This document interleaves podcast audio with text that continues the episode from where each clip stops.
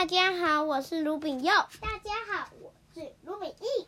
我们呢，上次讲了校长要学模仿王的超能力，我们来现在来看看模仿王，呃，不对，校长是不是真的有学到模仿王的超能力？开始喽！模仿王一边吐一边哭，呃，我常常观察别人做什么，我就做什么；别人说什么，我就说什么。一直一直就有了超能力。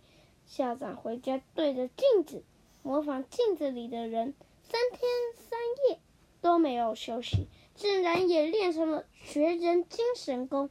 他决定用这个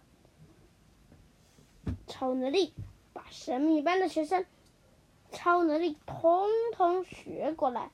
隔天一早，皮皮超人、哈欠小孩、好花骑士陪着模仿王来见校长。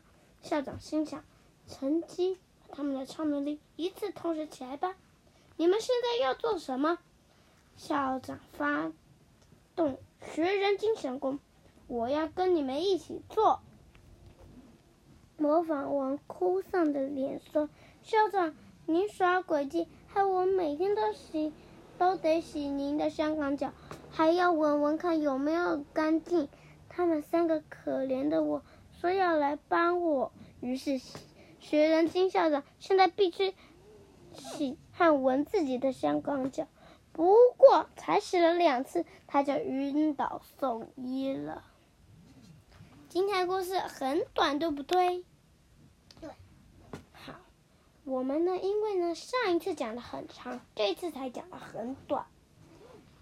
那啊，对了，模仿别人的动作很好玩，对不对？